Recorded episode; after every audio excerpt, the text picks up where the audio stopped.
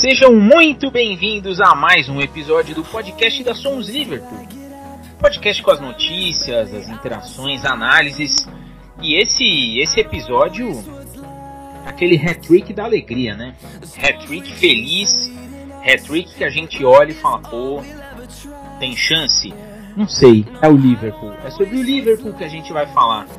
E três jogos bastante diferentes, né? Até contextos distintos. O Tottenham jogou pela Premier League, jogo duríssimo, que a gente começou bem e depois foi aquele desespero. O Derby County, que a gente vai falar bastante. A gente precisa falar sobre Kaelmin Kelleher. E a vitória tranquila contra o Saints. Um desabrocho de Roberto Firmino pós convocação para a Copa do Mundo, a qual ele não estará. Verá pela TV juntinho ali do Klopp. Vão ficar os dois ali torcendo cada qual para sua seleção. Eu vou começar o episódio de hoje primeiro dizendo que Nick e Dani, saudades de vocês. Vocês são necessários aqui e estão fazendo falta. O Dani que está garimpando camisas do Liverpool, aí lojas afora, já achou uma excelente de 199,90 por 19,90. Ele vai passar dicas aí no Twitter de como você garimpar isso daí. E o Nick, o Nick está em compromissos particulares, estará ausente do episódio de hoje, mas na semana que vem ele estará de volta. A gente vai falar também da programação aí de Copa do Mundo. Vai, vai ser bem interessante isso aqui. E eu vou começar o episódio de hoje com ele, que tá feliz, tá contente. Hat-trick com duas vitórias e uma classificação, né? Não vou dizer um empate, uma classificação. Rodrigo, seja muito bem-vindo a mais um episódio triplo do podcast da Somos Liverpool. É isso, salve, salve Diegão, salve Rondinho, salve nossos queridos ouvintes, deixar um salve para nossos ausentes, né? Danny Boy, nosso querido Nicolai, né? É... Um episódio uma semana bem, bem regular, né? Desse início de temporada com inconstância desse nosso Liverpool, a gente teve uma reta final aí até essa pausa para a Copa do Mundo de uma, uma, sequência de três jogos, como o Cidade bem salientou, bem positivas, principalmente pelos jogos na Premier League, que eu acho que é nosso, nosso, nossa dor de cabeça na temporada até aqui. A gente está oscilando demais na competição, é, muitas baixas, né, técnicas e no elenco, é, mudança de, tática e formação é, durante o decorrer dessa primeira fase aí, desse momento até a pausa da Copa do Mundo na competição. Então, gente vinha sofrendo bastante, oscilando demais, e foi bom a gente pegar aí duas vitórias seguidas, depois de um período muito ruim. Né? Vamos analisar isso tudo e falar também desse joguinho, joguinho da Copa, né? Que teve, tivemos o herói, né? Como herói o Keller, que fez três defesas nas cobranças de pênalti, mas também é, é, salientar ali o, o, bom envolvimento dos jovens, né? Vários jovens jogadores é, atuando pelo Liverpool, né? a estreia do jovem, da jovem promessa do Liverpool, né? O, o nosso querido Ben Doak, moleque de 16 anos, acabou de assinar o seu primeiro contrato profissional com o Liverpool, se não me engano, hoje ou ontem, foi essa semana agora, né, esse final de semana agora. E então, tudo pra gente poder fazer um, um ótimo episódio aí, tratar um pouquinho dessa, dessas situações diferentes com relação a campo e bola e com relação à atuação dos nossos moleques. E, e falar também da nossa programação para a Copa do Mundo, que tão breve estará aí. E com ele que não nos falta mais, ele que está sempre aqui ele, ele já sabe que ele, ele tem uma responsabilidade com os fãs dele, ele tem noção disso. Orlando, seja muito bem-vindo. Episódio triplo, episódio daqueles, muita coisa pra gente falar. Boa noite, Diego. Boa noite, Rodrigo. É, um abraço aí pro meu querido Nick e pro Dani, né? Sempre fazem pauta quando não pode estar presente. E um abraço aos ouvintes, né? Que sem ele nós não seríamos nada, absolutamente nada desse podcast. É um episódio assim, muito bom falar desses três jogos, foi uma sequência positiva. Embora, embora eu tenha uma visão tanto crítica em relação ao jogo do Tottenham, Rodrigo e eu até conversamos em sobre isso, nós falaremos durante o episódio. É bom, assim, é uma sequência sem perder, vai para a Copa do Mundo com duas vitórias na Premier League, entendeu? Podendo mantendo esse ritmo para encostar no G4. Lembrando que essa temporada nós não estamos correndo atrás do título. Na passada a gente foi correndo ali, 12 pontos do City e acabou brigando por título. Essa temporada, a realidade, por enquanto, é a briga por Champions League. Entendeu? Então é importante pontuar, continuar pontuando. Não é porque você não vai ganhar o campeonato que você tem que ficar de fora da Champions, que é um puta prejuízo financeiro e esportivo, né? Então, firmeza na Premier League aí. E é isso, vamos para mais um episódio aí, vamos arrebentar pra rapaziada aí descer a lenha ou elogiar, né? Tudo aberto aqui, a democracia. E fica aí pra Copa do Mundo aí, cara. Eu tô sempre anos de Copa pra mim é sempre especial. Pra mim não existe evento maior que a Copa do Mundo e, e vem coisa bacana aí, né? já falo de começo. Então, vamos lá. E eu vou começar com essa partida que foi daquele jeito, né? Liverpool e Tottenham, Tottenham e Liverpool. Nosso reencontro com o Antônio Conte, um reencontro que a gente estava esperando, né? Na última temporada teve aquelas risadinhas do Antônio Conte, todo gracioso, né? No empate, um empate que custou caro, né? No fim da temporada, que a gente viu. Mas essa foi uma partida que eu diria que valeu a pena vencer do jeito que a gente venceu, porque primeiro que o time mereceu, né? E segundo, que é sempre bom a gente olhar e dar risada do, do Conte vendo o feitiço virar contra o feiticeiro. É muito interessante isso. É bom demais ver o Liverpool jogar, principalmente do jeito que jogou no segundo tempo. Do jeito que o Tottenham joga, todo fechado, tirando as bolas ali da frente e esperando silenciosamente o cronômetro bater os 90 minutos. Foi um jogo bem interessante de se ver. Um primeiro tempo diferente do segundo, né? Como, como eu já falei. Salah fazendo a dele. Ele e Darwin Nunes, o Rodrigo, ele fez uma figurinha muito interessante. Darwin Nunes e Salah. De um, do, de um desses dois, você vai tomar o gol. Essa é a atuada do Liverpool. Um bom primeiro tempo do Salah. Bastante, bastante movimentação. Ele e o Nunes estão se entendendo bem. Aliás, créditos para Rodrigo e para Nick, que falaram bastante dessa alteração de formação do Liverpool, que deixa o Firmino mais responsável ali pela criação e está municiando bem os jogadores ali da frente. Está fazendo bem o papel dele de falso 9, às vezes faz o pivô quando precisa, mas está tá ajudando muito nesse entrosamento de Darwin Nunes e Mohamed Salah. Rodrigo, vou começar contigo. Um primeiro tempo com 2 a 0 dois gols do Salah, uma assistência do Nunes no, no primeiro gol e um segundo tempo que trouxe sufoco. A gente trouxe o Tottenham para o jogo, um gol do Harry Kane que mostra a qualidade técnica absurda desse jogador. Um dos melhores atacantes aí que a gente vai ver certamente na, na Premier League. Mas aquele final do jogo que é do jeito que a gente não gosta, mas é bom quando a gente coloca a pimentinha que sempre jogam na nossa comida na comida do outro, né? O que, que você viu desse Liverpool 2, Tottenham 1? Vitória importantíssima contra um time que tá brigando lá em cima também. É, foi um jogo bem. É, é, com dois tempos distintos, né, Diegão? Podemos dizer assim, a gente começa o jogo muito bem, né? Jogando na casa do adversário, a torcida inflamando a equipe desde o início e a gente consegue atuar muito bem, né? O Darwin Nunes, que você citou aí, teve uma ótima participação, né? Ele dá o passe primeiro gol do Salah.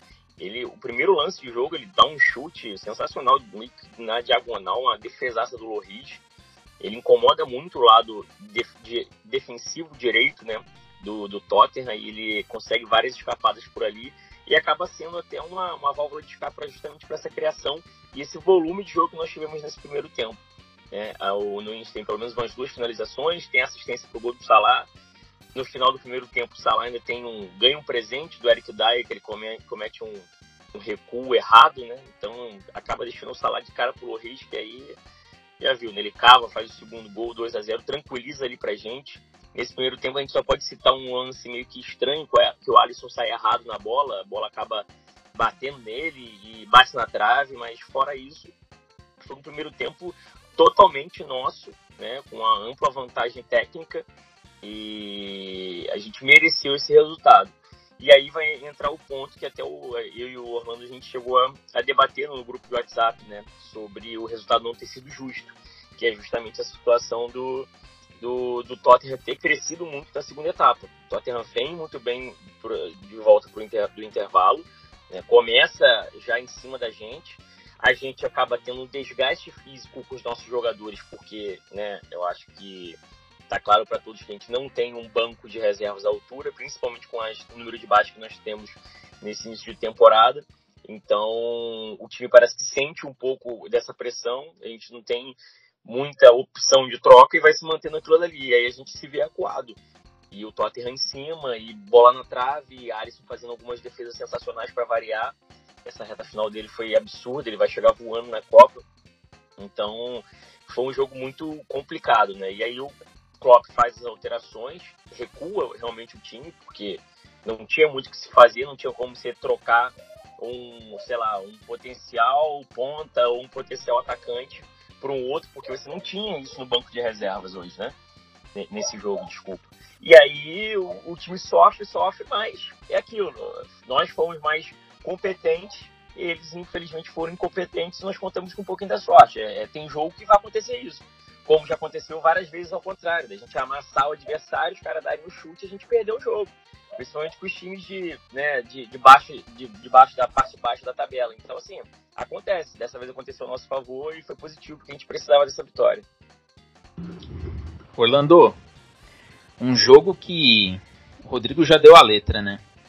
Teve falha ali do Dyer, que até vinha bem na competição, mas acabou entregando ali a paçoca. Mas eu acho que a gente precisa falar do Alisson. Como o Alisson está fazendo uma temporada é, em altíssimo nível. Quando o time precisa dele, ele está ali. Nesse jogo contra o Tottenham não foi diferente. Ele, quando foi acionado, respondeu, garantiu o 2 a 1 e, e acho que a gente precisa fazer uma menção ao campeonato que o Alisson vem fazendo. O que, que você viu aí desse 2 a 1 essa falha do Dyer e essa responsabilidade, por assim dizer, que o Alisson vem chamando ao longo das rodadas? Bom, primeiramente ao Dyer eu tenho a agradecer, muito obrigado pela assistência, porque o jogo estava, apesar do Liverpool estar tá, tá no primeiro tempo dominante, né? não estava sendo tão fácil entrar é, na defesa. Quanto ao, ao Alisson, assim, é a temporada, para mim, hoje a temporada de ouro dele. A defesa do Liverpool, na minha opinião, vem vacilando muito. Quanto ao resultado ser justo, claro, futebol não existe justiça. Várias vezes nós perdemos de maneira injusta. Inclusive a própria final recente da Champions, na minha opinião, tem disso, faz parte do jogo. Mas em relação à avaliação do jogo em si, qual é, qual é a minha crítica? O problema é que a defesa do Liverpool, não sei o que está acontecendo, não sei se não está pegando, se a marcação não está encaixando, não sei. Quando eu digo a defesa, não estou falando dos zagueiros específicos, de todo o sistema, porque o sistema defensivo começa do primeiro homem de ataque, vem meio de campo, cada qual com sua responsabilidade. E, e, e quando o Tottenham impôs o ritmo, ele começou a entrar na defesa do Liverpool com muita facilidade entendeu? Absurda. E isso promove. Se o Alisson não tivesse uma temporada inspirada, num dia inspirado, a gente poderia ter sem sacanagem, tomado um 3x2 ali, entendeu? Tranquilo, porque assim, foram defesas absurdas. E faz parte do jogo goleiro ser acionado. O problema não é esse. O problema é que tem sido muitas vezes. Tem sido algo muito frequente. É sempre o Alisson, o nego sai na cara do Alisson, sai da cara do Alisson, cara do Alisson. Entendeu? Isso é uma coisa que traz dificuldade na minha visão. E tem uma outra crítica. Bola aérea foi um terror, cara. A defesa do Liverpool não estava ganhando uma. Como digo defesa, não volto a dizer, todo time defensivo. Não é só o Van Dijk, não é só o Gomes, não é só os defensores propriamente dito. Mas toda bola na área dá nos caras. Isso tem que ser que não. Por exemplo, por que, que o Tottenham faz quando ele encurrala o livro? Aí entra o fator que, que o Rodrigo falou que eu não tinha pensado. A questão defensiva, o Liverpool não tinha a questão do, do físico, o Liverpool não tinha banco, tinha muita gente para mexer, muita opção, muita lesão, realmente isso contribui demais. O Tottenham passou a empurrar o Liverpool as linhas, o Liverpool tem um mérito, compactou. Compactou a defesa lá atrás, mas compactou, tá jogando compacto, não estava espaçado.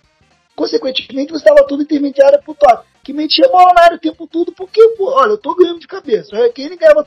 Eu sei que é muito difícil marcar o Harry Kane. Ele é um craque de bola. Ele é um craque de bola. Mas uma ou outra você tem que ganhar de cabeça. Ele não leva nenhuma. Nem dele, nem, nem do Dyer, nem de qualquer outro que fosse, entendeu? E assim, isso é uma coisa que me causa preocupação se a quantidade de bola era excessiva e ninguém cota. Porque isso aí não é só questão de qualidade de jogador, isso é posicionamento, isso é entendimento. E virou um jogo, em algum momento ali, aquele futebol inglês high school, né? Que o pessoal fala, antigo jogo. Cara, metendo bola na área o tempo todo e ganhava todo. E tava certo insistir. Porque o Liverpool tinha compactado dentro da área ali, na entrada da área. Vai ficar difícil sair tabelando, ainda mais um time que tava sem o, sem o som, que na minha opinião é o principal homem de, de jogadas curtas do Tottenham, driblador, tabela curta, qualquer coisa tudo. E foi nesse sentido que eu falei que poderia ter sido um empate tranquilamente. Por ter sido dois tempos até distintos. Foi o que o Liverpool jogou o primeiro tempo, que na minha opinião podia ter inclusive é, é, feito até mais, e pelo que o Tottenham fez no segundo e a dificuldade do nível defensivo, entendeu? Não é a questão de você entregar a bola ao adversário jogar no adversário é, é no contra-ataque. É a questão da quantidade de bolas aéreas entrando, a quantidade de até mesmo de tabelas por baixo, muitas delas entraram. Obviamente, como eu disse, uma hora eles vão conseguir, vão sobressair, faz parte do jogo, o jogo tem vários momentos. Mas o problema é foi muito, um tempo inteiro, mas sei lá, um tempo inteiro é exagero. Mas a partir dos 15 do segundo tempo. Foi um negócio. E eh, o Alisson inspirado, para mim, para mim, uma das melhores temporadas do Alisson, por isso que eu não entro muito nessa questão de ah, número, porque o goleiro tomou tantos gols, clean né? Uso esse termo aí, que é, enfim. Eu, eu é, eu não, isso para mim não condiz muita coisa, porque você pode ter um goleiro inferior jogando com uma defesa muito forte não vai tomar gol, pô. Porque a defesa é muito forte, o esporte é coletivo. E o Alisson está sendo muito exigido e está correspondendo, tirando aquela situação lá, enfim. Em relação à tática do time, tem me agradado. Gosto muito desse time aí, o Fabinho um pouco mais centralizado, o Eric caindo um pouco à direita e o, o, o, o Thiago na esquerda. E o Firmino solto, me lembra um pouco aquele Firmino do trio Mané, Salah e Firmino, embora lá fosse 4-4-3. Mas o Firmino saía e sonava um de cada lado. Entendeu? E eles trocavam um pouco mais de lado, né? E uma coisa que eu gostei também no jogo foi o Arnold. O Arnold voltou alguns momentos daquela virada, teve uma virada que ele colocou lá no Darwin Nunes na esquerda. O Darwin Nunes veio trazendo e conseguiu finalizar. Depois ele teve outra virada de bola muito boa. Entendeu? No geral, foi positivo. Ele jogou um tempo muito bem, entra a questão física, entra aquela coisa toda. Eu só fico essa crítica aqui que eu acho que é importante frisar. Mas é, que, é o que o Diego falou, é um jogo difícil, é um adversário de alto nível, entendeu? Se você vacilar, não tiver um dia muito bem, tiver desfalcado, eles também estão muito desfalcados, sorte nossa em relação ao noção, é, você pode perder pontos, e é muito bom vencer um jogo desse. E eu fico mais feliz pela, pela essa questão tática do time que está encaixando. Esse 4-4-2 ali com três homens em linha e o Firmino mais à frente, tá dando certo. Foi a maneira, na minha visão, que o Klopp encontrou de colocar o, o, o Darwin Nunes no jogo. Porque o Firmino caindo ali no centro ali, ele consegue fazer os dois lados. Então ele aciona a lado do outro e aciona o Darwin Nunes na esquerda. Isso tem sido fantástico. E de repente no 4-4-3, como jogava antigamente, alguém demorasse a encostar no Darwin Nunes. Ele ficaria muito preso lá da área tomando pancada, aquela coisa toda. Enfim, em geral, positivo, uma boa vitória, mais três pontos aí pra gente brigar por essa. E digo sem, sem, sem enganar ninguém, é verdade, é brigar por vaga na Champions, entendeu? Que é importantíssimo. Rodrigo, vou jogar para você aí. É, o Orlando ele, ele abordou uma questão bastante importante, questão dessa formação de meio campo do Liverpool. A gente vem colocando aqui no podcast várias vezes o que a gente imagina que é o meio-campo ideal, né? Rendo, Fabinho e Thiago. Mas parece que as coisas vão ser diferentes. O Fabinho, que voltou a jogar bem essa partida contra o Tottenham, eu gostei da partida dele. Acho que ele não comprometeu tanto. O Harvey Elliott acho que é um jogador que vem crescendo muito. Ele vem crescendo bastante aí, jogo a jogo com o Klopp. E o Thiago Outro que está fora da Copa, né? Não foi convocado pelo Luiz Henrique lá na Espanha. É, vai ficar de fora. É outro jogador que está, parece que recuperando o ritmo. É, como é que você vê essa formação de meio campo? O Klopp montando um meio campo para deixar o Firmino mais solto, mas sobretudo pensando mais no ataque, né? Um, um meio campo com o Elliot, Fabinho e o Thiago não é um meio campo tão defensivo. Você acha que isso daí é porque ele ainda não tem o rendo? Você acha que é uma pode ser uma tendência após Copa do Mundo essa essa alteração de estilo de jogo ou é porque é o que tem hoje? É, é, Digão, é difícil de fazer meio que uma. Trazer um prognóstico com relação a essa tática e com suas peças, quais seriam as peças utilizadas. Porque, assim, particularmente, tá? Não tem nenhum indício disso, ninguém falou nada disso. Mas em determinados momentos, né, nessa reta final de pausa aí da temporada, eu percebi, né, eu imagino que seja isso, que o Klopp meio que veio dosando o elenco.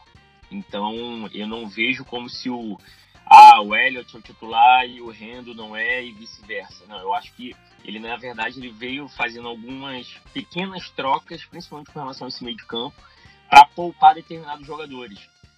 Né, para a gente não estourar todo mundo, porque a gente já tem uma galera significativamente fora, né? A gente tem, a gente tá sem o, o Luiz Dias, o Konate voltou, mas já sentiu de novo, a gente tá sem o Matip, o Keita tá desde o começo da temporada fora, então assim, você tem baixas significativas né? É, e então, assim, eu acho que ele meio que está dosando o elenco com relação a isso.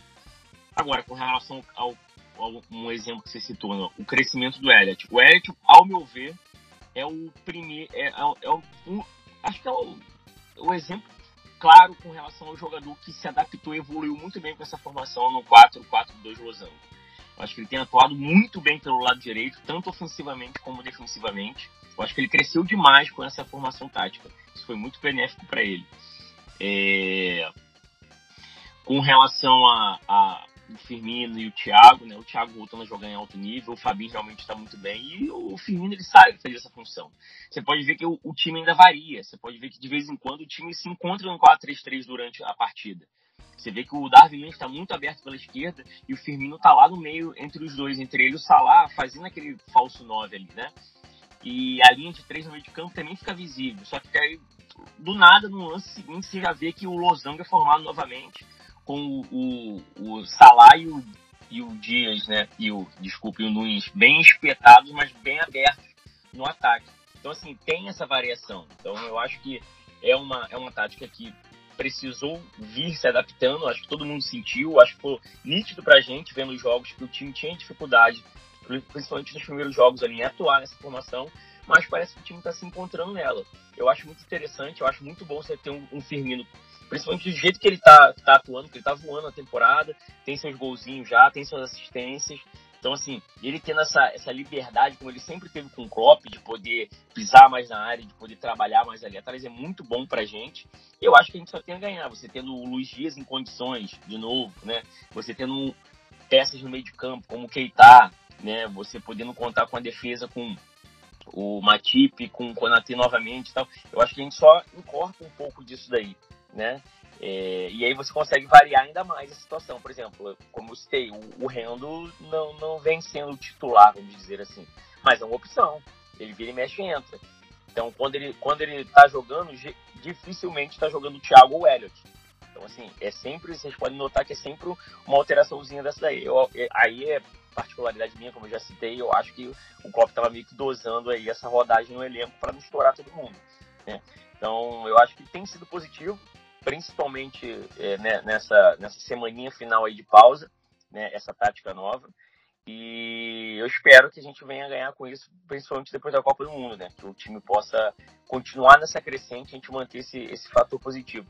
E só um adendo aí pro que o Orlandinho falou com relação ao Arnold. Eu até falei isso, se eu não me engano, foi contigo, o Diego, no, no WhatsApp é, sobre citar o Arnold, né, que quando ele estava muito mal, principalmente defensivamente, errando demais, não atuando bem, ele foi muito criticado. E já tem pelo menos uns 4, 5 jogos que ele não está no nível dele, que ele já apresentou outrora, mas ele vem atuando muito bem, mais seguro, mais firme, mais singelo ali dentro da partida, tendo seus picos de momento, como o Orlando bem citou, virada de bola, tal, aquelas tabelas que ele, aquela profundidade que ele dá até o final do, do campo ali. É, não está no seu nível, mas ele melhorou bastante. Orlando, vou jogar pra... Oi. Desculpa te interromper, só queria antes de para não perder o fim da meada, o fio da meada, eu gostaria de falar só uma coisa em relação ao, ao esse meio de campo aí, em relação ao Elliot. É, talvez talvez para esse para esse time estar tá com essa formação hoje, como você disse, um meio de campo mais voltado para uma criatividade, para uma criação de ataque, o Elliot acabou se tornando uma peça essencial. Porque você, assim, você tira a sobrecarga do Firmino, quando o Firmino está muito marcado, o Elliot pega e vem. E faz assim, o Elliot já está mostrando muita maturidade, muita, como posso dizer, confiança para esse Personalidade. Personalidade, perfeito. E vir tabelando. Então, quando o Firmino está preso no meio por algum motivo, você concentra a marcação ali para tentar bloquear o Firmino, sobra o Elliot. Tá? Talvez nesse momento, e eu vou falar aqui a opinião, se o Arnold não voltar à melhor forma, vai ficar difícil jogar nessa formação com o Henderson. Porque o Arnold fora da maior forma, da melhor forma dele, você pede muito o lado direito. E o Rendo não é capaz de dessa. Não, até por característica de jogador, tá? Mesmo quando ele era mais novo e tal, não é capaz dessa dinâmica de ataque que o Elliot dá. Agora, se o, se o Arnold voltar a jogar como tá voltando, como tá dando caras que vai voltar, tá, tá dando é, indícios que vai voltar, aí tudo bem, dá pra você jogar nesse esquema aí com o Henderson, que o Henderson segura mais um pouco, o Arnold faz isso do Elliot. Não da mesma maneira que o Elliot, mas faz desafogo pelo lado direito. Então, assim, passa muito hoje para essa posição funcionar, esse 4-4-2 aí, desse, na minha, não dá, posso estar enganado, mas é uma suposição minha, por, esse, por essa circunstância. O Elliot bem ou o Arnold bem. Hoje, se você botar o Henderson ali e o Arnold não, não, não render, aquele, aquele lado ele tá morto no ataque. Entendeu? Fica muito difícil, vai ficar muito isolado, vai depender só de bola do Firmino. E se tiver marcado. Mas é isso, eu só queria dar. No geral, eu acho que o esquema tá, tá bem legal, os jogadores estão se adaptando e tá encaixando. É só essa, esse raciocínio que eu tive aqui agora, assim, vendo, vendo o jogo, lembrando das circunstâncias e tal. Time entrosado é outra coisa, né? Porque eu ia jogar para você, Orlando, justamente um link com o Alexander Arnold. É, e aí eu vou aproveitar que você deu essa aula brilhante. Eu falo que você é responsável com seus ouvintes. É por conta de comentários como esse. Eu vou aproveitar esse seu, essa sua, esse seu momento de epifania com o Liverpool para perguntar o seguinte. É, eu gostei dessa dessa leitura que você fez, tática do Arnold, com Rendo, com Elliot ali pelo lado direito. E o Rodrigo ele pontuou uma coisa que é interessante. O Arnold ele parece que está se dosando para errar menos, ficar menos exposto, mas tentando achar ali um meio termo de continuar fazendo as viradas de jogo, caindo com bastante profundidade pela direita, sendo o assistente que ele sempre foi. Aí vai meu questionamento para você. Até que ponto, Orlando, dentro desse esquema do Klopp, dentro desse esquema do Liverpool, da maneira que o time vem jogando aí há meia década, é, você acha que corre um, um, existe o risco de um prejuízo técnico, principalmente pós-Copa do Mundo, com o Arnold ser o cara que vai se dosar mais para errar menos? Ô Diego, bom, bom questionamento, tá? Mas aí depende também do do sistema. Porque, por exemplo, o Elliot, ele é bom marcando. Tá? Ele ocupa o espaço dele, ele fecha a linha de passe, que o mais importante muitas vezes naquela função ali, se você não é excelente marcador, é você marcar o passe, né? Dificultar. Isso já é muito bom. Então, ele jogando com Elliot, necessariamente ele precisa ficar mais dosado, porque ele vai ficar mais exposto mesmo. Por que onde eu quero chegar? Porque por mais que o Elliot faça essa marcação de maneira razoável, ele é comprometido, ele briga, ele se entrega, tá? Não vou dizer. Ele não é um perfeito marcador. No caso, o Reynolds, na minha opinião, é o melhor marcador do que o Elliot ainda, apesar de não vir numa temporada tão boa.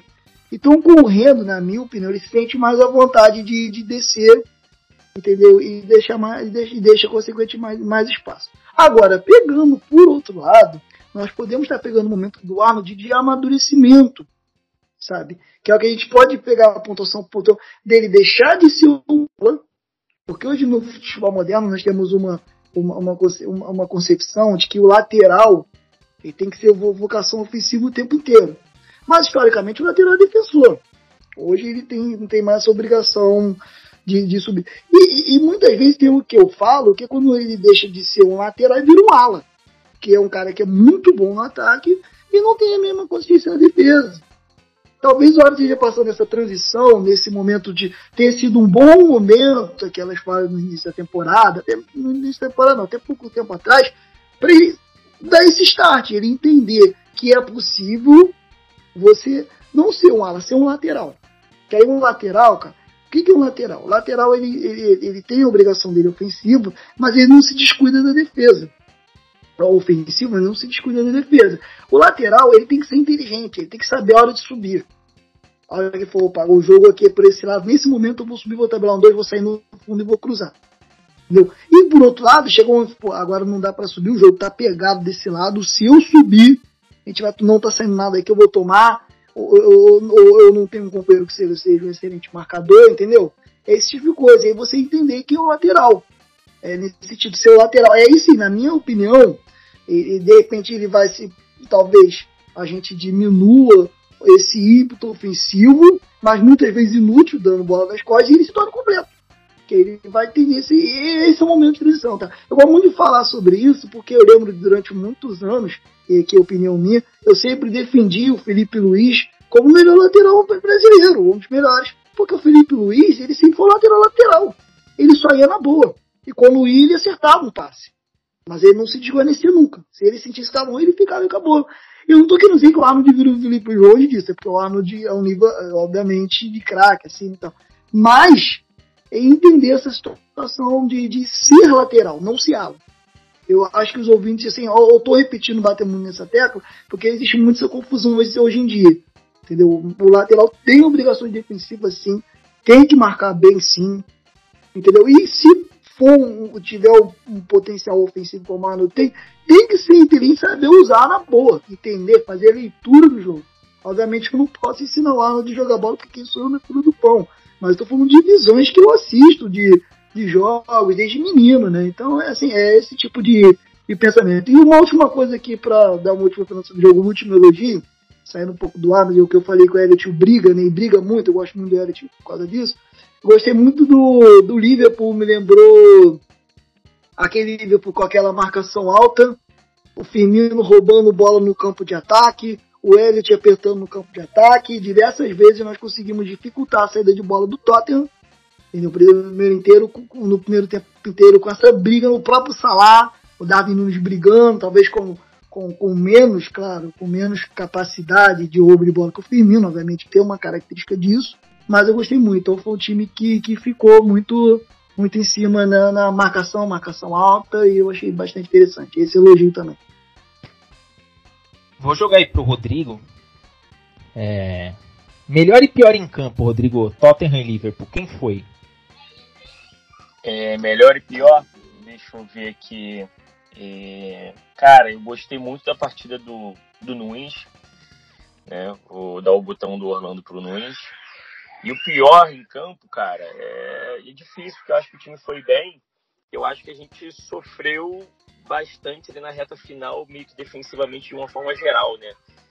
É, eu vou colocar com uma partida minimamente ok a do, a do Arnold. Não que ele tenha sido mal, tenha ido mal, mas é que foi simplório, foi ok, como eu falei, elogiando ele ao longo dessa última retomada. Mas é o que eu acho que ele foi mais abaixo que os demais, apenas isso, nem nenhuma crítica absurda, não.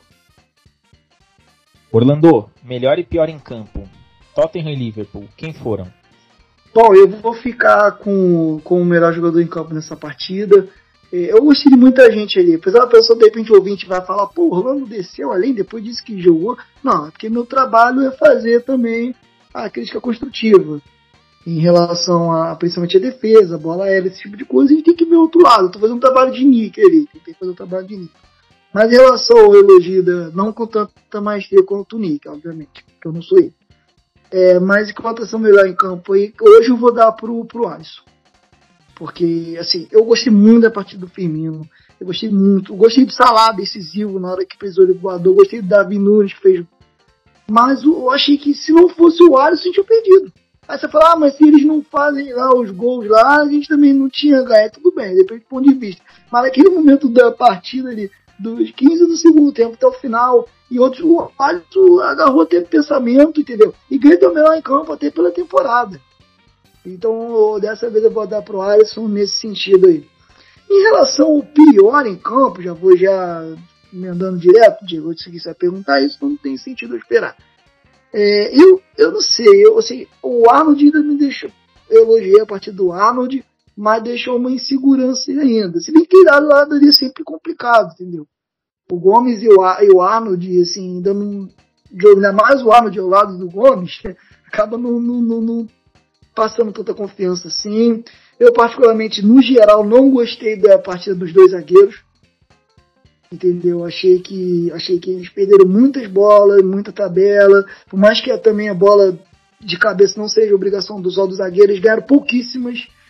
E eu fico, assim, eu se eu tivesse que dar, eu daria um pior em campo coletivo, sabe? Eu daria da, do, do Gomes, o Virgil, que também não.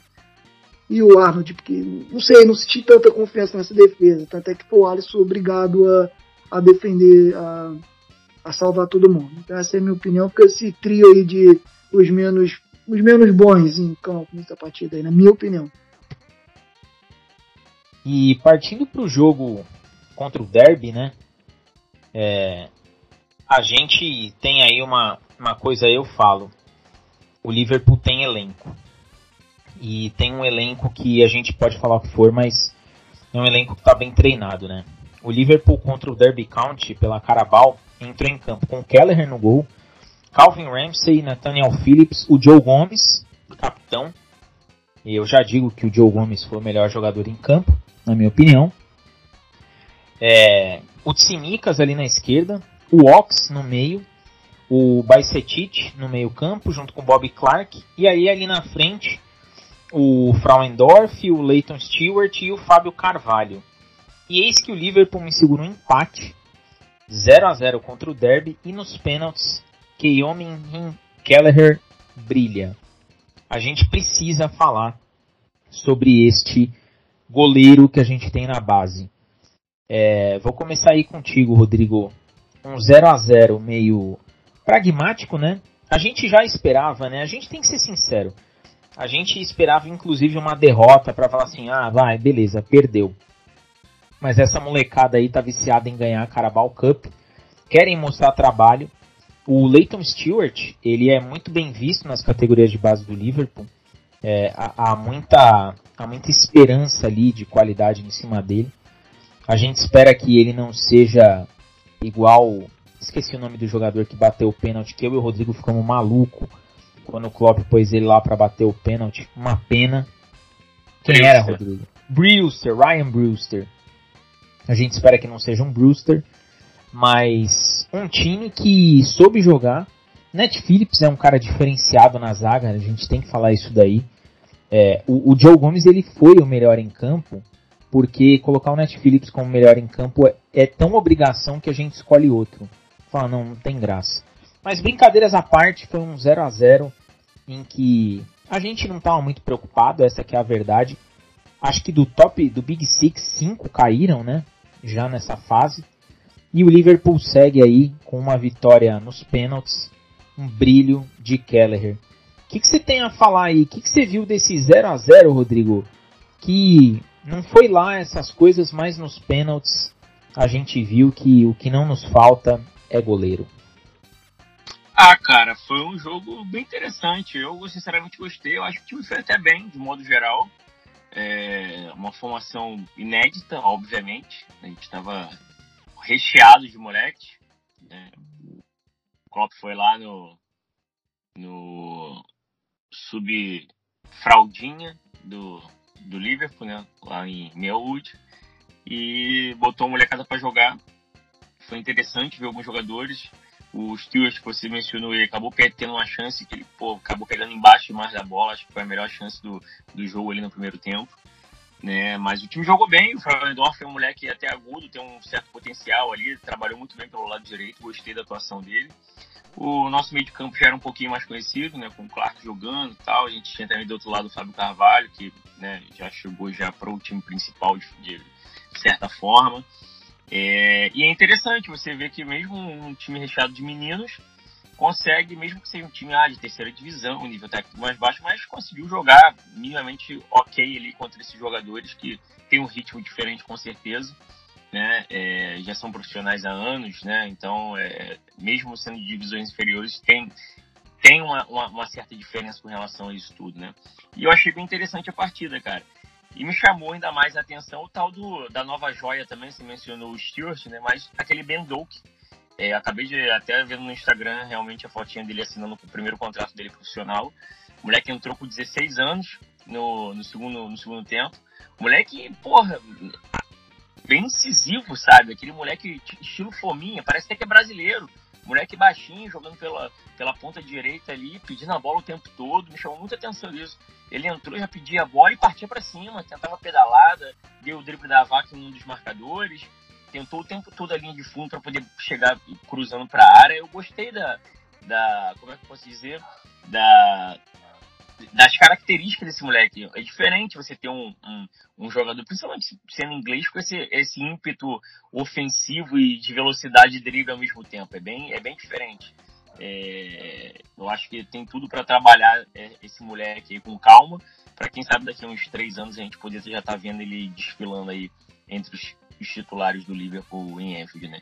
E um 0 a 0 pô, ok ali tranquilo para o Keller brilhar no, nos pênaltis, né? É, pelo lado negativo com relação a isso, me chama a atenção que mesmo jogando no meio de um monte de moleque, o Ox não consegue se destacar. Ele não consegue atuar bem. Como o futebol desse rapaz sumiu. É, você, eu já citei aqui vários jogadores que, ao meu ver, foram bem na partida. E estou trazendo a nota negativa por conta do Ox, que é um moleque que é, que é um maluco profissional, já tem uma certa idade faz parte, teoricamente, do time principal e não consegue chamar responsabilidade no meio de outros meninos. Então, isso é muito ruim. É, eu acho que realmente tem jogadores ali que já deu. É, o Ox, acho que precisa de novos ares para ele e para a gente também né, ter uma, uma, nova opção, mudar isso daí. O Keita, que uma, uma, uma temporada já de, de, de lesão já. Pode falar, Diego. Detalhe que o Ox era o ponto alto técnico, entre aspas, de um meio-campo de moleques. Exatamente, exatamente. Nem assim ele conseguia se destacar. É muito, muito complicada a situação do Odyssey. E aí o que ele tá aqui é de vidro também. Acho que, enfim, tem jogadores que já deu, acho que já passaram da hora de né, rumar para outros locais. É, entre essas peças aí, é, era muito melhor você ter ficado com o Rigui e ter mandado esses daí embora, entendeu? Então, assim, não faz muito sentido na minha cabeça, mas. Minamino né, podia ter ficado. O, exatamente, o Minamino somou mais nesses períodos do que, né, enfim. Então são coisas que não dá para entender. É, eu acho que entendo também o, o, desejo profissional de cada atleta. De repente o cara queria uma tentativa de novos ares, já está há muito tempo ali, como o próprio Mané. O Mané era titular indiscutível e ele quis.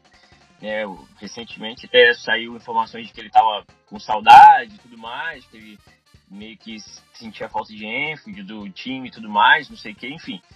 É, mas acontece. E com relação foi com relação à partida em si, né, de, de, forma geral, com relação à classificação, foi muito bom porque como você citou, né, nós já tivemos vários confrontos de, de primeira divisão, vários e vários favoritos ficaram pelo caminho, né? Então já tivemos City, Chelsea de cara, então o Chelsea rodou, o West Ham também rodou nos pênaltis, o Tottenham rodou também, então, assim, o Arsenal também caiu fora. Então, assim, o, o, o ruim da situação é que o próximo confronto é City e Liverpool por essa, por essa competição. É, é aí que entra o, o ponto negativo com relação a isso. Se a gente tivesse um pouquinho mais de sorte, talvez a gente pudesse ter esse tipo de embate mais para frente. Mas é aquilo. É, time que quer ser campeão não tem que escolher adversário. Orlando, vou jogar para você aí essa questão de experiência versus juventude, né? Um time que. O Liverpool entrou com Joe Gomes, Simicas, Phillips, o Ox, como jogadores mais experientes, e talvez aí vamos colocar o Fábio Carvalho, né? Mas o Ox realmente a coisa não vai. E ele não conseguiu se destacar contra um time da segunda divisão e num time em que a molecada basicamente deve olhar para ele e falar: pô, o Ox está jogando do meu lado. E ainda assim o time conseguiu num 0 a 0 caminhar para os pênaltis, não sofreu susto, mas avançou. Avançou e aí pega o City. E aí o questionamento que eu jogo para você é: nessas fases da Carabao, em que aumenta a chance de você pegar um time de segunda divisão e de primeira, você olha mais o fato do elenco do Liverpool, é, em termos táticos, ser homogêneo, Ou você olha o fato de que o time poderia ir melhor se esses jogadores que a gente está olhando hoje que consideramos como flop pudessem não ser mais flop e ter um desempenho muito melhor em campo? Olha, digo um pouco dos dois, entendeu? É importante que bota a molecada para rodar. O Lipo já ganhou essa competição temporada passada, coisa que o Klopp ainda não tinha conseguido, então é, acredito que ele vá mais ainda apostar nessa, nessa competição agora para botar a meninada para rodar, essas coisas. É o que o ponto positivo, mesmo sendo uma molecada, o Liverpool criou muito. Tá? E entra um fator que o Rodrigo falou, era um time boa parte de, de garotos, maioria, contra o time profissional. Porque fisicamente, né, quando digo profissional, porque é o time principal, né, que fisicamente faz toda a diferença. Tá? Ali do 18, 17, 19 anos, faz muita diferença para quem já tem 24, 25, entendeu? Quem já fez a transição. Em relação àqueles que, que nós. Olha, eu sou muito grato ao Ox lá pelo gol do City, contra o City que levou a gente, fez a gente classificar contra o City lá naquela Champions de 2018. Eu sou grato aí pela temporada que nós ganhamos a, a Premier League. Ele fez alguns bons golaços durante a competição, que levaram pontos importantes e tal. Mas não dá mais. O Ox não consegue mais se destacar nesse. Sabe, de maneira alguma. Ele não consegue contribuir quando ele entra no time principal, ele não consegue contribuir quando ele entra para jogar com a, com a garotada em um time alternativo, onde ele deveria ser um dos protagonistas, entendeu? Não, não tem mais condições. E é isso. É, tô, chega o fim de ciclo para todo mundo, entendeu? Até o Lalana, que um dia foi a, a joia da, é, técnica do Liverpool, né? jogou bastante e tal. Chegou um dia e falou, não dá mais, a gente é muito grato a você. Ele mesmo reconheceu, não tem mais condições para jogar em outro lugar, cara. Não tem coisa que, que, infelizmente, não rende mais. E o Klopp insiste, eu até sou muito, eu acho muito legal esse jeito do Klopp de tentar recuperar jogadores de confiança dele, pessoas que ele gosta, que ele trouxe, né, ele na época levou o time dele pro Liverpool, mas chega um momento que realmente não tem condições. Agora, em relação à parte porque o Liverpool criou, criou bastante e mesmo com a molecada e nessa situação contra o time e não, não fez o gol por pouco, tá? Teve próximo de fazer o gol muitas vezes, não conseguiu, criou chance e obviamente melhorou muito com a entrada dos titulares. Elliot, o Firmino, o Nunes, aí começou a arrebentar. E no fim, sobre o Kellerman, Diego, eu lembro uma vez que você falou que o que o Kellerman seria o futuro do Liverpool, já não era o momento. E eu disse naquele momento que você estava exagerando. A cada dia que passa, o exagero é menor nessa situação, porque o Kellerman vem se mostrando cada vez mais seguro, entendeu? Ele é um goleiro alto, de porte, de bom reflexo, entendeu? De envergadura. E nessa partida ele salvou, entendeu? salvou. O que não pode agora uma crítica é o Firmino perdeu o pênalti da maneira que perdeu.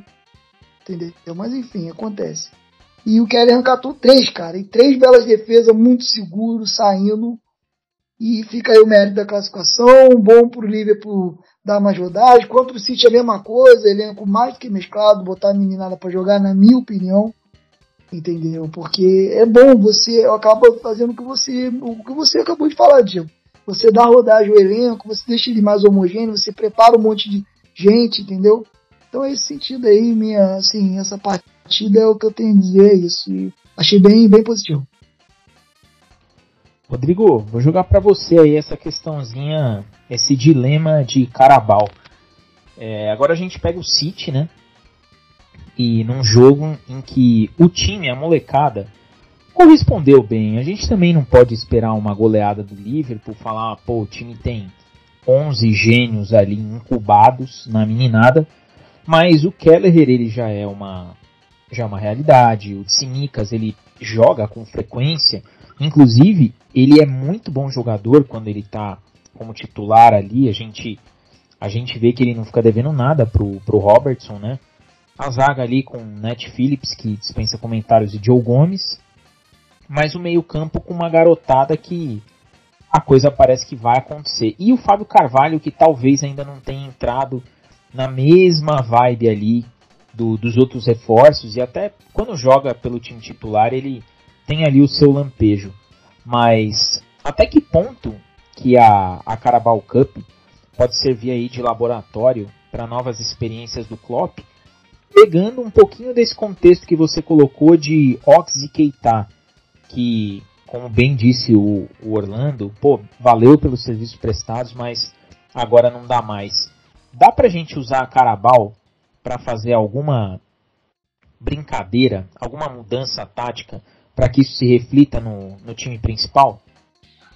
Cara, sinceramente, eu acho que não. Até porque, né, infelizmente, no próximo jogo, por exemplo, se o Klopp entrar com essa molecada contra o City, vai tomar uns 10 a 0 né? Porque o City tem um elenco muito homogêneo. Por mais que eles troquem algumas peças aqui e ali, apesar de ser depois do, da Copa do Mundo, a gente não sabe como estarão os times, os jogadores, etc. Eles têm um elenco mais homogêneo, né? Já tem uma, uma, um jeito de jogar bem pré-definido para ambos os times, o titular e o reserva. E a gente não. A gente tem hoje, né, na situação, a gente mal, muito mal tem um time titular. Quanto mais um reserva para uma competição como a Carabao aí, a gente botar e, e testar algo que possa servir. Eu acho que individualmente você pode pegar pontos, como a gente citou aqui, de alguns jogadores que você possa futuramente pensar em, ó, beleza, vou levar esse moleque pro banco, por mais que ele não entre para começar a sentir um clima de um jogo com F lotado, numa Premier League, numa Champions. Como foi feito o trabalho com Elliot assim que ele chegou e começou a ter seu espaço. Então, isso eu acho que é importante. Né? Tipo o caso do Keller. O Keller é o que me assusta é porque o Alisson, pelo menos, tem, sei lá, acredito que pelo menos uns quatro anos aí de ótimo nível. Então, eu sinto muito pelo Keller por ele ser reserva do Alisson, mas é, é, um cara que, tipo assim, quando o Alisson resolver parar, eu acho que o Liverpool não tem que ter dor de cabeça de contratar um goleiro. Ele é o goleiro titular e acabou. Não tem porque, ah, vamos no mercado. Não, não tem. Ah, o Alisson hoje quer sair do Liverpool, quer se aposentar, quer fazer sei lá o quê. Pô, show de bola, muito obrigado. Keller, é sua vez. E acabou. Acho que é um goleiro que já tá pronto já, moleque muito seguro. E como faz uma, uma diferença o tipo de treinamento, né? Com certeza, é, é, esse momento, Keller de pegar pênalti tem muito a ver com o Tafarel, né? Que sempre foi muito, muito bom nesse quesito né, durante sua carreira. Então, depois que o Tafarel passou a, a treinar os goleiros do Liverpool, parece que é, é, é, um pouquinho desse adereço técnico foi compartilhado com o nosso menino. Orlando, você entraria com os titulares contra o Manchester City pela Carabao? Olha, é, assim, é depois da Copa do Mundo, enfim, tem muita coisa até lá, mas eu vou ser sincero, eu não escalei os titulares contra o Manchester City, não. Ainda mais numa situação tão difícil na Premier League, tendo que pegar a vaga da Champions, entendeu? Vem esse mata-mata da Champions, aí você bota num jogo desse aí que chegou esse título temporada passada, não é menosprezando, mas já ganhamos, entendeu? Eu não arriscaria não, daria oportunidade ainda para se não, se não, assim, não tô dando uma molecada inteira, mas um time mais mesclado mesmo. Até lá muita gente também vai ter se recuperado, o time principal, quando o principal, o elenco principal. Entendeu? Mas no geral não arriscaria não, botaria no máximo mesclado ali, vamos pro jogo. Ah, se foi eliminado de 3, 4, normalmente, ah, legal, bacana, infelizmente, próximo jogo, entendeu? E só uma coisa que não foi o que você perguntou, mas eu queria falar, que eu pensei aqui agora. Quando chegaram, quando chegou o Fábio Carvalho, né? O Elliot já estava no elenco. E o Fábio Carvalho ele entrou algumas partidas, é uma posição diferente, tá? Ele é uma posição diferente. O Carvalho é mais agudo, mais, mais à frente tal. Assim. Mas deu a impressão de que ele estava muito mais pronto em alguns momentos para uma galera que o Elliot, porque ele entrou fazendo gol, aquela coisa toda, tal, tal, tal. Nós estamos em novembro, né? Nós estamos em novembro e a coisa mudou. Hoje o Elliot parece ser, assim, ser mais imprescindível para o time do que o Fábio Carvalho. Isso aqui não é uma crítica nem nada, não é longe disso, pelo contrário, até porque é difícil chegar e, e assumir, ainda mais na Premier League, um time como o Liverpool, chegando é assim, não chega virando. Mas como é que assim, as coisas mudam decorrer da temporada? Hoje você fala, pô, que é mais imprescindível para o time? Hoje é o Elliot. Entendeu? Entendeu? É isso que eu quis dizer. E chegou um momento ali que a gente duvidava, a gente ficava a cavalo, pra gente, sim, no geral, parecia que tava mais pronto, não sei o que tá, de repente o evoluiu nesse meio de campo ali na direita, aquela coisa toda. E aí fica assim só essa. Só essa, como é, essa, essa pontuação. Né? achei, achei legal. Apontei esse apontamento. Pontuação, esse apontamento. Entendeu? É isso. Então já volta aí, Orlando. Melhor e pior em campo Derby County e Liverpool. Kelleher, pra mim, foi o melhor em campo, não tem como escolher outro. O botão vai pro Kelleher e é isso. E pior, olha, eu não sei, não vou, não vou escolher pior no jogo desse, sabe? Não dá, eu acho que ele foi muito bem ao longo do jogo, entendeu? Aliás, o Diogo Gomes já deveria ser o melhor em campo, porque só dele estar em campo o time não tomar gol já é o suficiente dele virar o melhor em campo. Mas ele também estava jogando do lado do God of Zaga, né? É o nosso Big Match, pô, o zagueiro mais cult da história, não tem como, cara. Esse cara, quem não gosta desse cara, você vai me perdoar, o, o ouvinte, os nossos, né? Não tem coração. Esse cara é um monstro, entendeu? E só do, do Netflix ter estado em campo, não vai ter pior em campo da minha parte hoje. É isso. Rodrigo, primeiro, você concorda com essas palavras sobre Net Phillips? E melhor e pior em campo, quem foram? Big Net é uma lenda, mas infelizmente nosso querido Danny Pierce não gosta dele. É... O melhor em campo é o Keller, realmente, por conta de definir o jogo, né? definiu a classificação, apesar de ter tido um tempo durante o, o jogo com bola rolando mais tranquilo, não foi tão exigido assim, mas definiu a, a nossa classificação. E o pior, eu vou ter que votar no Ox, que como eu citei, né, é um cara que não conseguiu se destacar no meio de moleques ali que são oriundos da base. E, pô, se num jogo desse você não consegue minimamente individualmente somar em nada, desculpa, porque você não, praticamente não existiu em campo.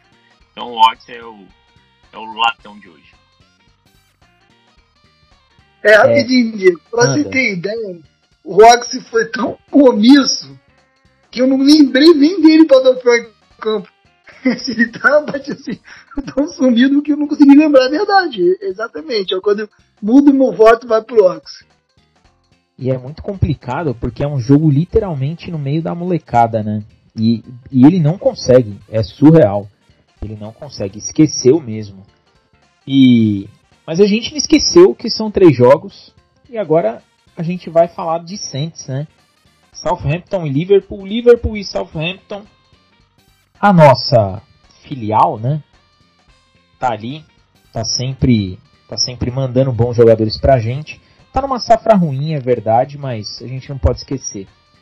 Um 3 a 1 bastante controlado. Um jogo que a gente viu o Liverpool bem à vontade em campo. Fez o resultado no primeiro tempo, não teve sustos na segunda etapa e seguiu aí a sua caminhada olhando para cima da tabela, né? Ainda estamos longe de G4, isso é verdade. A gente ainda está longe, mas dentro de casa fizemos valer o fator Enfield Road e vencemos aí por 3 a 1. E começo contigo, Orlando. Southampton e Liverpool, Liverpool e Southampton. O que, que você viu dessa partida aí que te chamou a atenção? Como é que você analisa essa vitória danadinha do Liverpool? Olha, Diego, uma excelente vitória, né? Obviamente, vitória, vitória. Gostei muito da postura do time no geral. É, foi para sempre, foi para cima, controlou boa parte do jogo.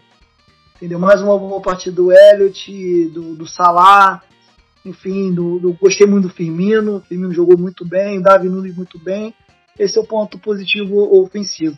E mais uma vez algumas situações que a gente né, já viu um tempinho. O, o Southampton por pouco não complicou o jogo.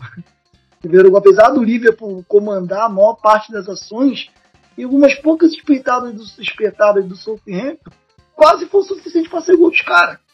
Entendeu? Assim, quando eu digo gol assim, de empate para complicar, porque o Alisson fez umas duas defesas ali, pô.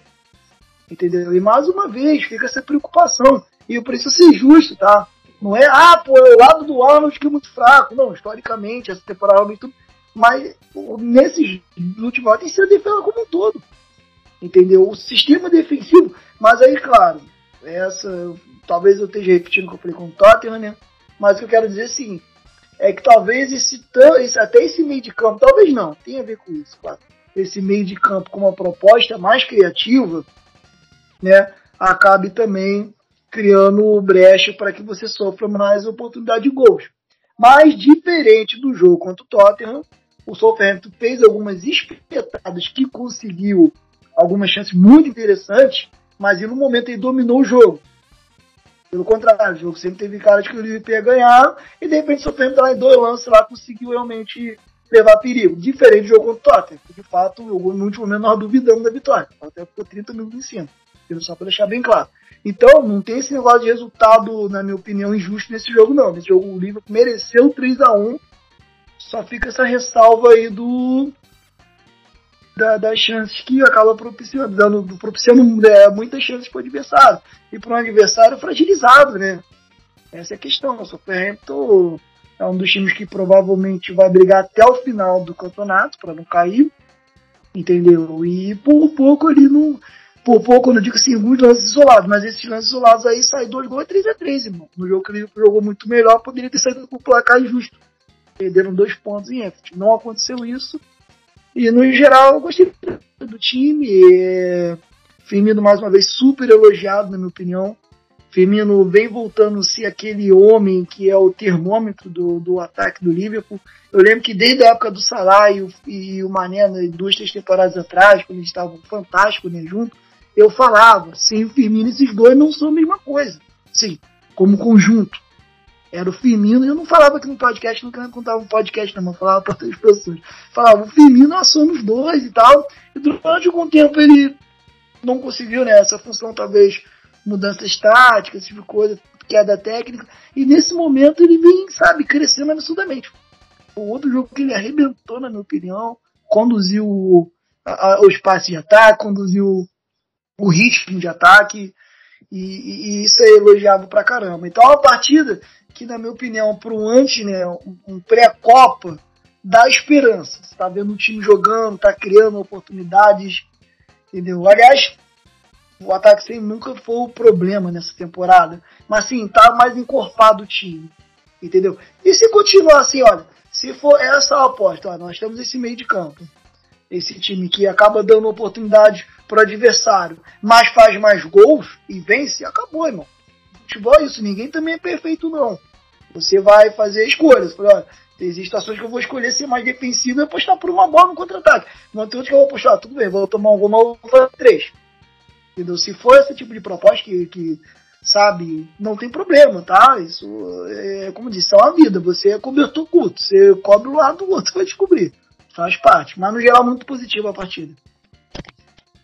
Rodrigo, vou jogar agora para você, mas com alguns pequenos contextos. É, essa foi uma partida. A gente vem pegando muito no pé do Klopp com relação à, à mania dele de não repetir de não repetir as escalações, né? E nesse jogo ele acabou repetindo o meio campo que foi bem, né? Colocou ali os jogadores que a gente entende, entende Jogadores que a gente olha e fala, pô, podiam ser esses aí. O Elliot, o Fabinho o Thiago. E eu vou destacar, inclusive, a partidaça do Harvey Elliott. A gente vai falar um pouquinho dele também. Mas eu queria colocar para você duas coisas. Primeiro, é, o fator Alisson, que o Orlando já mencionou. Ele fez duas defesas, brincadeira. E Darwin Nunes. Eu vi um dado esses dias depois do jogo, evidente, que o Darwin Nunes tem o mesmo número de gols do Gabriel Jesus, que todo mundo está falando que é o destaque da competição e tudo mais, só que ele tem 600 minutos a menos. É surreal, é surreal o que o Darwin Nunes vem buscando para subir de produção. Encaixou Darwin Nunes e Mohamed Salah, o Rodrigo, e não podemos deixar ele de fora. Roberto Firmino. Taticamente, um dos melhores jogadores que a gente viu com a camisa do Liverpool. Tudo bem, ele não vai chegar no nível de Docena, de Riera, de Luiz Henrique, mas tá lá. É, fez um partidaço também, né? O que, você tem para abordar aí desses temas, Rodrigo? Pô, deu até dor no coração agora ouvindo esses nomes, dessas lendas, para não dizer o contrário. É, cara, assim, é, vamos, vamos, vamos, por parte, né? Pegar o gancho que o Orlandinho já deixou com relação ao jogo. Eu também concordo que tenha sido um jogo bem tranquilo, teoricamente. Fomos mais firmes na, na, dedicação em busca da vitória. Eu acho que a gente não oscilou tanto. Né? Eu acho que o time foi bem. A gente faz 1x0 no lance de bola parada, mas naquele lance que a gente já tinha o controle do, da, das ações ofensivas, já estava com 60 e poucos por cento de posse de bola. Firmino abre o placar, domina ali as, as, transições, mas logo no lance seguinte também, no lance de bola parada, eu acho que o Alisson mais uma vez saiu errado. Engraçado que nesse episódio ficar duas vezes eu reclamando de saída de bola do Alisson, mas de fato foi o que aconteceu. Ele sai errado e a gente toma o gol, né, numa besteira. Aí o time não sofreu tanto para voltar para o ritmo do jogo, como tinha vinha, vinha acontecendo na, nas últimas partidas. Né? O time leva um gol, meio que se desconcentra, se desconecta da partida e dá uma refugada para depois voltar. Não, o time manteve e logo entrou em, em, em sintonia novamente, buscou as ações ofensivas e a gente ampliou o placar ali com mais uma ótima partida do Darwin Nunes. Mérito para ele, foi muito bom ele ter sido coroado com esses dois gols, tá merecendo realmente. Tem jogado bem, tem atuado bem, tá entendendo melhor o sistema de jogo, provavelmente está entendendo melhor seus companheiros, porque né, já está esse tempo todo estudando, já deve estar tá conseguindo arranhar no inglês, já ficou uma situação melhor me parece que o Salah gosta muito dele também, porque toda vez o Salah busca ele para comemorar, para aplaudir, é um dos primeiros a chegar nele ali, etc. Isso é muito importante para um cara que está chegando agora e é importante para um cara como o Salah, que é referência de ídolo né, nesse elenco, né, nossa maior estrela ofensiva, o cara chegar e apadrinhar um jogador que tem um potencial como tem o Darwin, né? É... Sobre o Elliot, né? O Elliot, como eu vim dizendo já ao longo do decorrer do episódio, o Elliot tem crescido muito nessa tática no 4-4-2 no Losango. Ele tem jogado muito bem pelo lado direito, tanto defensivamente quanto ofensivamente. Tem construído, tem arriscado chute de média e longa distância, o que eu particularmente acho muito necessário numa partida de futebol. Eu gosto de jogadores que tentam esse tipo de, de lance. É muito bom a gente ver um menino de 19 anos criando essa capacidade de ampliar o seu leque de qualidade técnica, não só se ficar pragmatizado no sistema tático do elenco e jogar em função daquilo, não mas tentar jogadas individuais também, isso é muito importante. Então, é, esse crescimento dele, claro, tem muito a ver com o que o Klopp também passa e a confiança que o elenco passa para ele também, né? E com relação a, tem mais um adendo à partida, né? O, o nosso querido vovô Milne completou 600 jogos de, de Premier League nessa, nessa partida, né? É uma marca histórica. Então, parabéns para o nosso querido vovô Milner, que entrou aí e fez, é, registrou essa marca de 600 jogos de PL. E é isso, acho que foi um jogo tranquilo. Eu concordo com o Orlando quando ele diz que às vezes a gente sofre muito, né? É, por determinados momentos. Eu não sei se fica mais evidente que é mais para metade do segundo tempo em diante que a gente começa a dar esses apagões. Não sei se o time está cansado, se está sentindo, sabe? E aí, como se não tem peça de oposição, você acaba tendo que atuar daquela forma ali. Enfim, eu espero que essa pausa para a Copa do Mundo aí venha trazer um pouco de luz quanto a esse tipo de problema também. Mas no geral foi muito bom. A rodada também foi positiva para a gente. A gente deu uma encostadinha no pelotão da frente. Como eu disse Orlando, é um jogo de cada vez agora e no, momento nosso foco é estar no G4 para Champions. O que vier acontecer depois aí da pausa da Copa do Mundo, com as competições voltando, etc., né, a gente só vai saber mais para frente, porque vai vir janela de transferência. A gente espera que venha pelo menos umas duas contratações pontuais aí. Né? Então, assim, de repente, dar uma encorpada no elenco, teremos voltas né, das baixas médicas, principalmente o Dias, que é um cara muito importante. Eu acho que a gente acaba voltando para esse 4-3-3, de repente, com dias de volta, fazendo o Nui jogar mais centralizado, talvez isso possa ser uma opção futura. Então, assim, a gente tem muitos se e talvez para frente, agora é aguardar. Orlando, fazendo uma projeção aí de, de tabela, né? O Liverpool ele tem aí o Manchester City pós Copa do Mundo, né? Agora começa aí o hiato da, do Mundial. E depois pega o Aston Villa na semana seguinte fora de casa. É, competições distintas, uma competição a gente passou e sinceramente não temos tanta aspiração para ser ter o bicampeonato, mas na outra a gente precisa de maneira bastante decente subir na tabela. Né? O Liverpool hoje é o sexto colocado com 22 pontos, atrás do Manchester United, que é o quinto com 26. E o Tottenham, que tem ali 27 pontos, está na quarta colocação. 7 pontos que separam. O é, que, que dá para a gente esperar aí desse Liverpool, pensando no que a gente viu dessa partida contra o Southampton? Claro que não dá para a gente também pegar a partida contra o Southampton e colocar como referencial para alguma métrica, para alguma coisa. Mas o que, que dá para a gente esperar dessa equipe pensando que agora teremos um clássico, entre aspas, pela Copinha, e logo em seguida o Aston Villa buscando subir na tabela. Bom, é, como você falou, o Southampton não é um adversário que dá pra gente usar como padrão, né? Porque assim, é, mais foi o Genoa, assim, dentro da possibilidade dele lá, incomodou, entendeu? Mas não, não é padrão, porque é um time que tá brigando pra não cair, aquela coisa. Mas é importante para recuperar, para dar aquela dinâmica de confiança. Nós tivemos o Liverpool pegando jogos seguidos contra times baixos da parte de baixo da tabela e perdendo. Então foi importante voltar a, a fazer. O que dá pra gente esperar, Diego? A Copa pode mudar muita coisa, tá? Enfim, mas o que traz a esperança é que o time tá, tá jogando. O time tá jogando. E aí o, o Rodrigo falou uma coisa interessante aí, a volta do dia. Assim, nós encontramos mais uma maneira de jogar. Entendeu? Nós temos mais uma situação para jogo. E aí com a volta de, do dia, de outros jogadores, nós teremos outras possibilidades, algumas, algumas que já usávamos, para o Klopp explorar mais. E isso traz um pouco da profundidade, da diversidade do elenco. Ou seja, talvez nós não temos um elenco tão homogêneo quanto o Manchester City, em questão de nível né, de jogador, sai um, entra outro, não cai tanto nível, mas nós temos um elenco de opções diferentes. Então nós temos jogadores de características diferentes, bons jogadores de características diferentes, e uma quantidade que dá para você variar a quantidade de jogo, de a maneira de jogar. E isso é muito interessante. Porque aí você vai montando jogo a jogo. Talvez seja por isso que o Klopp não repita tanto escalação, entendeu? Seja até esse intuito já de você dar, assim, deixar isso bem explícito. Ó, nós podemos alterar aqui, ali, entendeu? Dependendo da situação. E o, é nesse sentido. Então a, a, ideia é voltar, entendeu? Voltar, voltar a fazer uma série de uma, uma série de vitórias na Premier League e diminuir, encurtar essa chance do G4.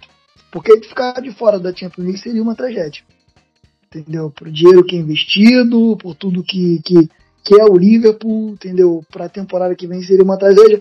Assim, no sentido de que é uma temporada inteira fora da Champions, meu irmão. Tem que estar tá sempre lá. É claro que o sarrafo é muito alto, tem muita gente jogando bem, o City, o Arsenal, o Tottenham, o Manchester United, né, tá ali, tem, tá brigando e tá tentando se reencontrar. É complicado também, não é uma missão fácil não. Eu elogio aqui o Davi Nunes. Eu não sei se for, eu não sei se. Talvez esse sistema tenha ajudado ele a entrar no jogo. Porque agora ele está se entendendo mais. Ele está sendo mais acionado, está se colocando melhor. Talvez mais interessante do que ele não dar o tempo inteiro. Então o Rodrigo levantou essa possibilidade aí, quando o Dias voltar, o Davi Nunes centralizar um pouquinho mais e tal. É claro, eu não estou descartando essa possibilidade. O Rodrigo está certo em levantar. Mas nesse momento tem me agradado muito o Davi Nunes vindo pelo lado esquerdo. Sim. Ele não é exatamente o ponto esquerdo, porque ele joga fechado, mas cai pelo lado esquerdo. Entendeu? Isso tem sido muito, muito, muito interessante. Eu não sei. É assim, para mim, é a minha opinião, tá? Eu acho que esse sistema aí atual favorece ele um pouco mais. Permite que mais jogadores, no caso o Firmino, encoste nele, e aí ele não fique tão ali no centro ali, ele, ele acaba brigando muito, muito tumultuado, e ele, assim, ele não é desprovido de técnica, mas a técnica também não é a principal, ele tem a cara de descarregar a bola, às vezes o pessoal tá chamando ele de caneludo, e agora vem aqui, o pessoal tem má vontade com ele também, entendeu? Tem muita gente com má vontade da Nunes aí. Porque às vezes ele não domina uma bola bonitinho, se rola um pouco correndo, mas ele leva. Ele é capaz de levar e chutar e é capaz de se colocar para ser acionado. E eu sei que é mais que o atacante que faz isso bem já é muito e sabe fazer gol. E sabe fazer gol. Entendeu? Eu falei, eu falei uns, uns, uns episódios atrás que ele ia se encaixar e ia desandar a fazer gol. E na minha opinião tá começando. Se não acontecer, pode me cobrar depois. Meu, que a minha opinião é essa, eu tô vendo o que tá acontecendo, entendeu? E aí, teve uma bola que ele dominou ali, que que ele deu uma canelada ali, aí já suja, ah, canelou, não sei o que. Mas logo depois ele se recompôs, deu, deu seguimento à jogada. Então, ele, sim, tem algumas coisas que, que, por exemplo, quando o Firmino joga por dentro de como esse falso 9, o Firmino é outro nível de técnica, né? O Firmino joga de terno, tal, aquela coisa toda. Então, por esse sistema hoje, eu prefiro o Firmino ali mais como esse meia, né? Ofensivo, um ponta de lança, um falso 9, o nome que você quer dar, e o Davi Nunes caindo um pouquinho mais pro lado, entendeu? Que o Davi Nunes lá dentro. Mas existe a possibilidade sim, porque o Davi Nunes também, assim, pelas características dele, brigador, né, como eu te disse, finalizador, um cara que finaliza de qualquer maneira. Assim, já que até agora ele se encontrou com um time que tem mais confiança, pode ser que mais à frente, jogando um 4-4-3 com, com o Luiz Dias caindo pelo lado esquerdo, ele se encontre bem, tranquilamente, entendeu? Mas assim, é que são projeções que a gente faz, pode estar falando tudo errado, pode estar falando tudo certo, mas é, é, a visão do momento essa aí, ó, e que partida do tipo, o Rodrigo ressaltou e precisa ressaltado, o menino está cada vez mais, mais à vontade, cada vez mais disposição, cada vez mais personalidade. E assim, não me canso de elogiar ele. Rodrigo, antes da gente entrar na fase final aí do episódio, vou jogar para você um dilema que você levantou e eu gostei da explanação do, do Orlando. É, essa volta do Dias. Porque a volta do Dias, ela coloca dois dilemas, né? Dois não, três. Um, o time vai continuar nesse esquema com dois atacantes e o Firmino municiando mais os jogadores e às vezes sendo o terceiro homem de frente. Dois, o Klopp pode abrir mão do esquema mais uma vez para encaixar mais um jogador de lado e jogar com três caras lá na frente e abrir mão de uma marcação no meio campo ou um terceiro ponto. Quem rodaria desse ataque aí do Liverpool? É, enquanto o Rondinho falava, eu pensava nisso, porque se ele quiser manter o, o sistema de jogo, ao meu ver, quem cai é o próprio Nunes, cai para o Dias atuar ali, até porque, como disse o Rondinho, o Nunes acaba atuando muito pela faixa esquerda, né, mais aberto, trazendo para dentro. O Dias basicamente fazia isso também, só que ele aprofundava mais. Mas às vezes ele também trazia o jogo para dentro, até porque ele tem muitos gols assim, né, que ele corta para o meio, puxa, bate. Então, assim, talvez pudesse até favorecer também o Dias nesse, nesse, nesse tipo de, de escalação, de, de formação tática. É, mas é muito achismo, porque aí, beleza, aí você ganha nesse ponto. Você vai ter peça para trocar, que você teria ou Dias ou Darwin Nunes para entrar no segundo tempo, como a gente já teve nesse decorrer de temporada o Nunes vindo do banco, etc. Né? E aí você teria mais um leque de opções para, tipo assim, pô, beleza, você vai para um banco de reserva, você olha, você tem um um Henderson, você tem o, um Dias, ou você tem um Nunes. Aí, um Jota. O, o Jota, que ainda tem a figura do Jota que vai voltar também, né? O Jota, eu já, já não sei se esse tipo de formação acaba ajudando muito o Jota, porque como a gente sempre falou, o Jota é aquele cara mais agudo, ele é o cara do pouco toque na bola para finalizar, ele é um, matador. E, e, não sei se esse tipo de, de tática beneficiaria tanto ele, mas tipo assim, você já tem mais opções.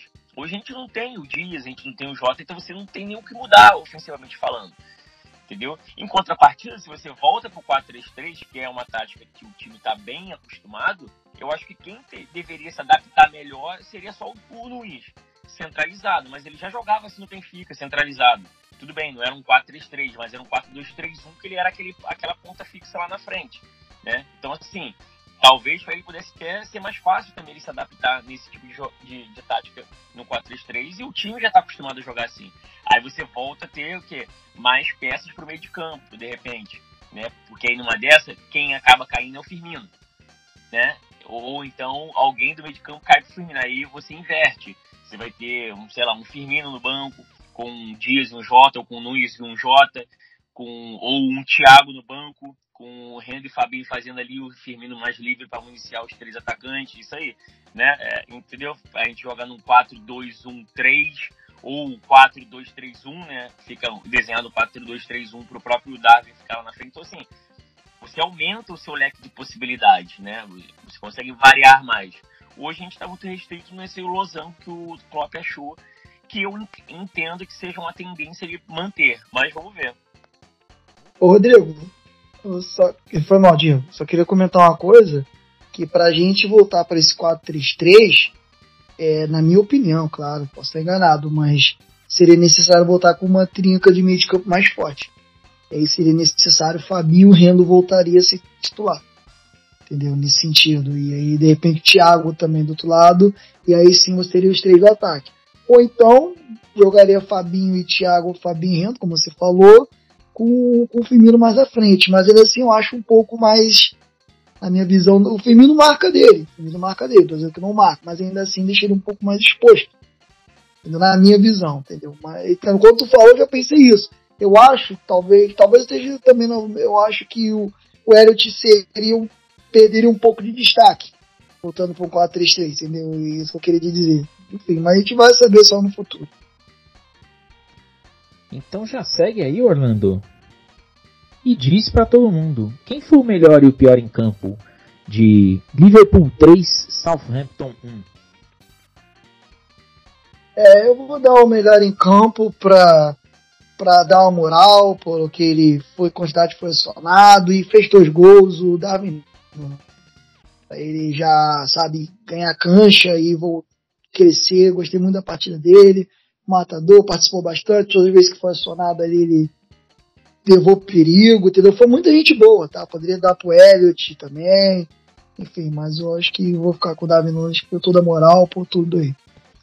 E o pior em campo ali, eu acho que assim, quem, quem mais fragiliza ali na minha visão sempre ali é o Joey Gomes.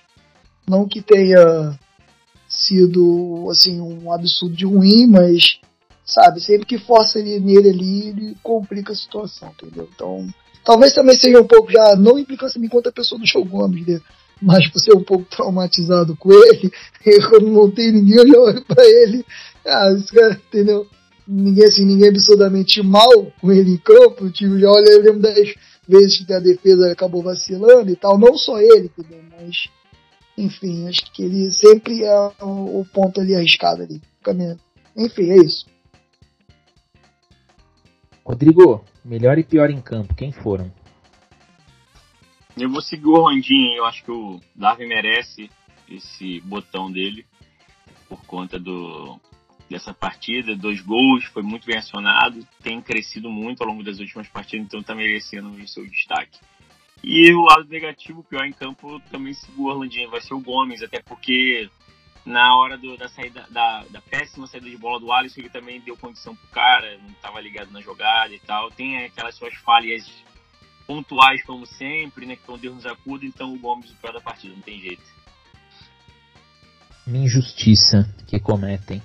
Mas vai chegando aquela hora que a gente não gosta, mas que é necessário para você saber que tem mais somos Liverpool logo em seguida.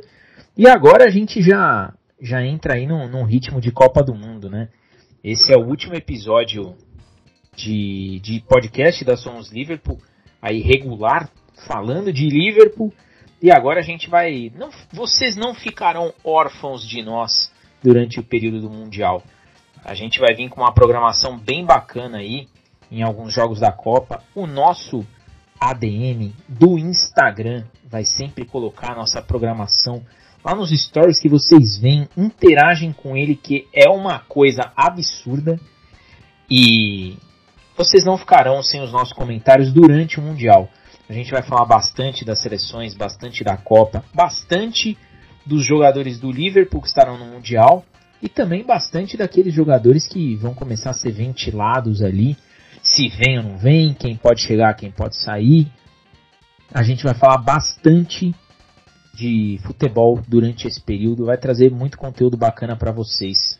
Rodrigo, avisa a galera que hoje a gente para de falar de Liverpool e no próximo episódio a Copa começou. É isso, salve, salve Diegão, salve Rolandinho, salve nossos queridos ouvintes, deixar um salve pro Dani Pice e pro Nicolas. Muito obrigado mais uma vez por estar conosco, ouvindo e degustando as nossas falácias sobre o nosso querido Liverpool aqui nesse podcast digníssimo. Muito obrigado por estar acompanhando nosso trabalho ao longo dessa, desse período todo aí, a jornada, nas redes sociais, estar com a gente, interagindo, como disse o Diego. Inclusive, vou até deixar um salve aqui, Diegão, para um ouvinte nosso que ele segue a gente no, no, no, Instagram também. E o Marcelo Luiz Paz Valtrix, se não me engano o nome dele. Deixar um salve para ele, porque tudo que é histórias que eu, como eu estava falando, é, me desculpa que eu tive uma pequena queda de sinal aqui, pessoal. É, enfim, deixar um salve pro nosso querido, nosso amigo lá, não sei se o nome saiu aqui agora, se eu falei certo, Luiz Paz. Saiu? Ah, ok, muito obrigado. Deixar, porque todo stories nosso ele está sempre curtindo, mandando parabéns, mandando uma palminha lá. Então, é muito assíduo desde quando eu comecei a administrar o Insta da Somos Livre. Então, deixar um salve nosso querido amigo aí. E é isso. Vejo vocês na próxima semana. A gente volta a se falar aqui e falar para nossos ouvintes sobre Copa do Mundo, sobre os nossos jogadores. Daqui a pouco também, no meado de Copa do Mundo, começa as ventiladas, né? Vem o final do Mundial, vai vir, vai voltar o nosso querido futebol europeu, vão voltar nosso calendário de forma mais gradativa e a gente volta a focar no nosso pulsão da massa. Um forte abraço a todos e valeu!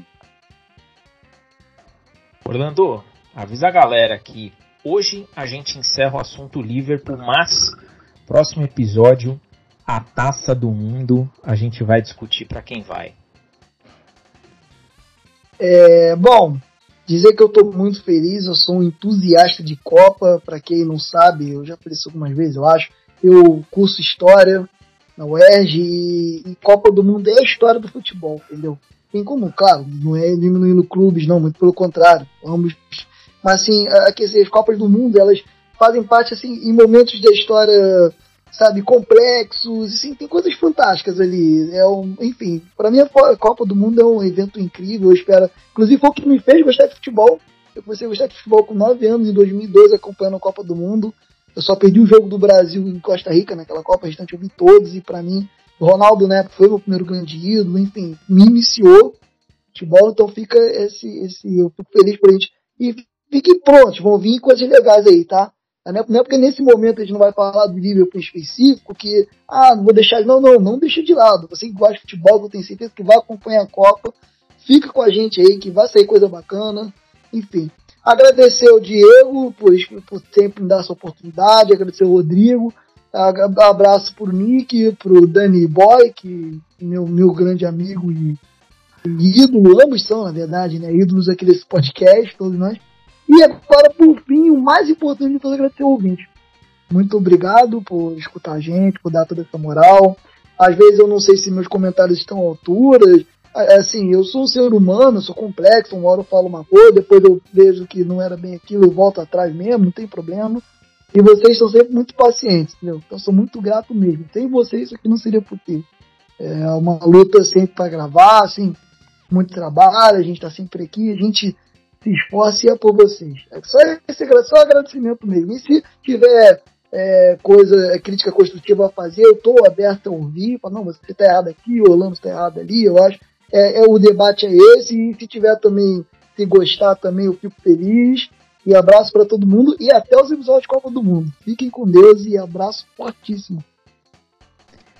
E eu, Diego, agradeço mais uma vez cada play, cada interação, cada compartilhamento, cada tudo que vocês fazem aqui com os nossos episódios. Digo que hoje a gente encerra a fase 1 de Liverpool antes de Copa do Mundo, porém aviso que próximo episódio já é mundial. Próximo episódio nós vamos colocar aqui quem levará a Copa do Mundo. Deixo aqui os meus famigerados beijos no coração e fui!